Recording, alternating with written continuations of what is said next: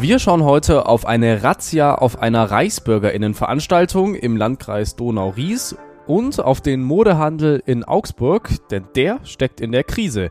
Immer mehr Läden müssen schließen. Also es gibt anscheinend systematische Probleme im Modehandel. Hier findet ein, ein großer, dramatischer Wandel statt. Sagt mein Kollege Michael Kerler. Die Gründe, sie sind vielschichtig. Wir sprechen drüber. Das ist der Nachrichtenwecker zum Start in diese Woche am Montag, dem 20. November. Mein Name ist Moritz Weiberg. Guten Morgen.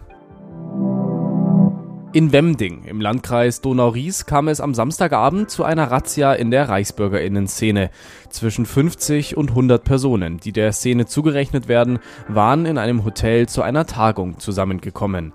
Auslöser für den Polizeieinsatz waren mehrere Haftbefehle, die gegen Hotelgäste vorlagen. Unter anderem hatte ein Teilnehmer am Samstagnachmittag einen Journalisten leicht verletzt. Sogenannte Reichsbürgerinnen bestreiten die Existenz der Bundesrepublik Deutschland als souveränen Staat und sie lehnen die deutsche Rechtsordnung ab. Die AugsburgerInnen wussten es natürlich eh schon immer, jetzt ist es auch offiziell. Der Augsburger Stadtwald ist das beste Waldgebiet Deutschlands. Ausgezeichnet wird das Gebiet aufgrund seiner Vielfalt. Zur Begründung heißt es, wir haben den Augsburger Stadtwald ausgewählt, weil es den Forstleuten vor Ort hervorragend gelingt, den verschiedensten Ansprüchen an einen Wald inmitten einer Großstadt gerecht zu werden. Die Stadt Augsburg liefert auch Zahlen, die die Bedeutung des Stadtwalds für die Menschen deutlich machen. So gibt es ein ausgedehntes Wegenetz von rund 170 Kilometern Länge.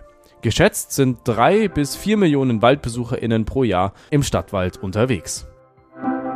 Ob das Wetter heute zum Wochenstart zum Waldspaziergang einlädt, ich weiß nicht so recht. Es bleibt bewölkt bei 5 bis 10 Grad.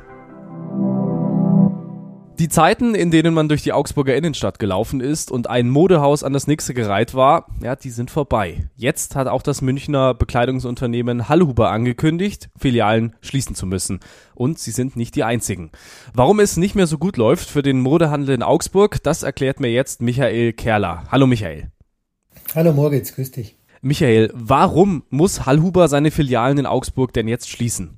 Nun, Hallhuber ist ja ein Münchner Bekleidungshaus, die haben sich auf Damenbekleidung spezialisiert und haben im Frühjahr schon Insolvenz anmelden müssen. Und meistens bei dem Insolvenzverfahren sucht man ja nach einem Investor, der bereit ist, dann das Unternehmen fortzuführen. Aber in diesem Fall hat sich keiner gefunden und es werden auch keine Gespräche mehr geführt, sagen die Insolvenzverwalter. Und die Folge ist dann, das Unternehmen wird abgewickelt und muss 130 Filialen schließen. Da sind sehr, sehr viele Mitarbeiter betroffen, ein tragischer Fall. Und uns ist aufgefallen, Hallhuber ist nicht alleine. Es gibt einige Unternehmen, denen es ähnlich ging, die von Insolvenz betroffen waren. Peck und Kloppenburg zum Beispiel. Rübsamen in unserer Region muss Läden schließen. Also es gibt anscheinend systematische Probleme im Modehandel. Hier findet ein, ein großer, dramatischer Wandel statt. Wenn wir mal auf die Gründe gucken, sind die sicherlich vielschichtig. Ich fange mal mit dem naheliegendsten an. Äh, kaufen die Menschen auch einfach weniger Kleidung als früher? Ja, tatsächlich. Wir spüren immer noch die, die Folgen der Corona-Krise eigentlich. Ja, in der Corona-Krise, da waren die Läden teilweise zu, keiner musste ins Büro gehen, ist nicht ins Theater gegangen. Die Umsätze im Modehandel sind einfach eingebrochen. Die Händler haben zwar staatliche Hilfen bekommen, sind unterstützt worden. Der Effekt natürlich war aber auch, dass so etwas die Neuausrichtung der Händler verzögert worden ist. Und zum Zweiten das große Problem, wenn jetzt Hilfen zurückgezahlt werden müssen, und einzelne Händler nicht sehr gut finanziell aufgestellt sind, dann kann es schnell eng werden für die Händler, ja. Gibt es noch weitere Gründe, warum es für viele Modeunternehmen zurzeit schwierig ist? Jetzt hat sich die Situation natürlich verbessert. Die Theater sind wieder auf, kann man sagen. Kinos wieder auf, man geht fort. Die Leute kaufen wieder natürlich Mode, die Konsumenten kommen zurück. Aber wir haben jetzt neue Probleme, wie du sagst. Die Energiepreise sind hoch, Lebensmittelpreise sind gestiegen. Die Leute merken die Inflation und müssen teilweise auch sparen. Ja, sie kaufen ein Stück weniger. Da sind manche Käuferschichten stärker betroffen als andere. Aber Forscher, zum Beispiel bei der GfK in Nürnberg, merken, dass die Zahl der Käufer gerade im Modebereich geringer ist als früher. Also die Leute kaufen weniger und auf der anderen Seite ist es für die Unternehmen auch schwieriger, günstiger anzubieten, weil die Preise gestiegen sind ganze Thema, was in den letzten Jahren ja um den lokalen Handel geschwebt ist, gewabert ist, ist das Thema Online-Shopping. Es hieß ja immer, das verlagert sich zunehmend ins Internet.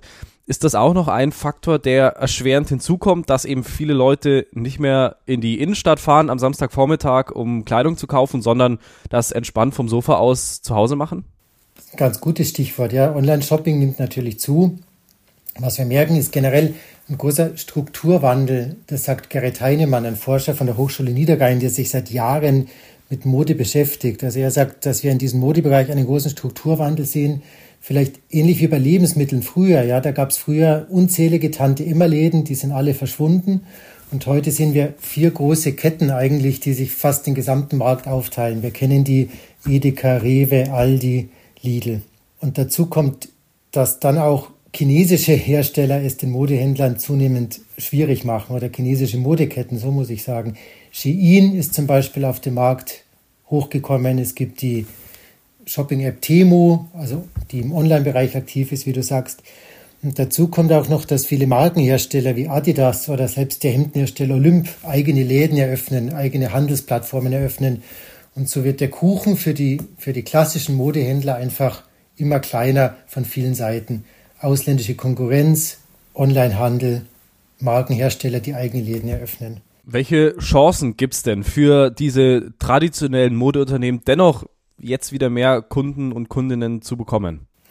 Ja, was wahrscheinlich Hoffnung macht oder was auch Mut machen kann für viele Händler ist, dass sich manche regionale Modehäuser doch sehr, sehr gut schlagen. Die Modekette Bräuning aus München zum Beispiel ist gerade mit dem Deutschen Handelspreis ausgezeichnet worden. Und dort haben die Laudatoren gelobt, dass es Bräuninger gelungen ist, sich klar auf den Kunden zu fokussieren, eine Online-Plattform zu entwickeln. Also diese Online-Aktivitäten sind erfolgreich eingeführt worden. Man kann ein starkes Kundenerlebnis einfach bieten. Und das macht schon Mut für viele Händler, gerade in unserer Region auch, die ja mittelständisch orientiert ist. Und was die GfK zum Beispiel beobachtet hat, die Konsumforscher Nürnberg, ist, dass die Leute auch wieder Lust haben, einkaufen zu gehen und in die Städte zu gehen. Also tatsächlich sieht man mehr Kunden wieder in den Läden und die Online-Nachfrage nimmt eigentlich ein bisschen zumindest ab. Ja. Man will wieder rausgehen und einen Laden besuchen. Wenigstens ein kleiner Hoffnungsschimmer. Der Modehandel ist in der Krise und Michael Kerler hat uns erklärt, warum. Danke, Michael.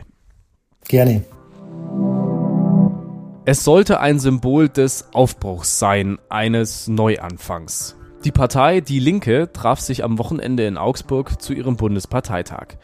Und der war besonders spannend, weil kurz zuvor einige Abgeordnete die Bundestagsfraktion verlassen hatten, um sich einer neuen Partei von Sarah Wagenknecht anzuschließen.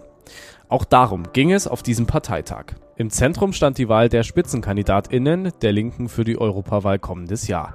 Da nominierten die Delegierten unter anderem ihren Parteivorsitzenden Martin Schirdewan und die Seenotretterin Carola Rakete.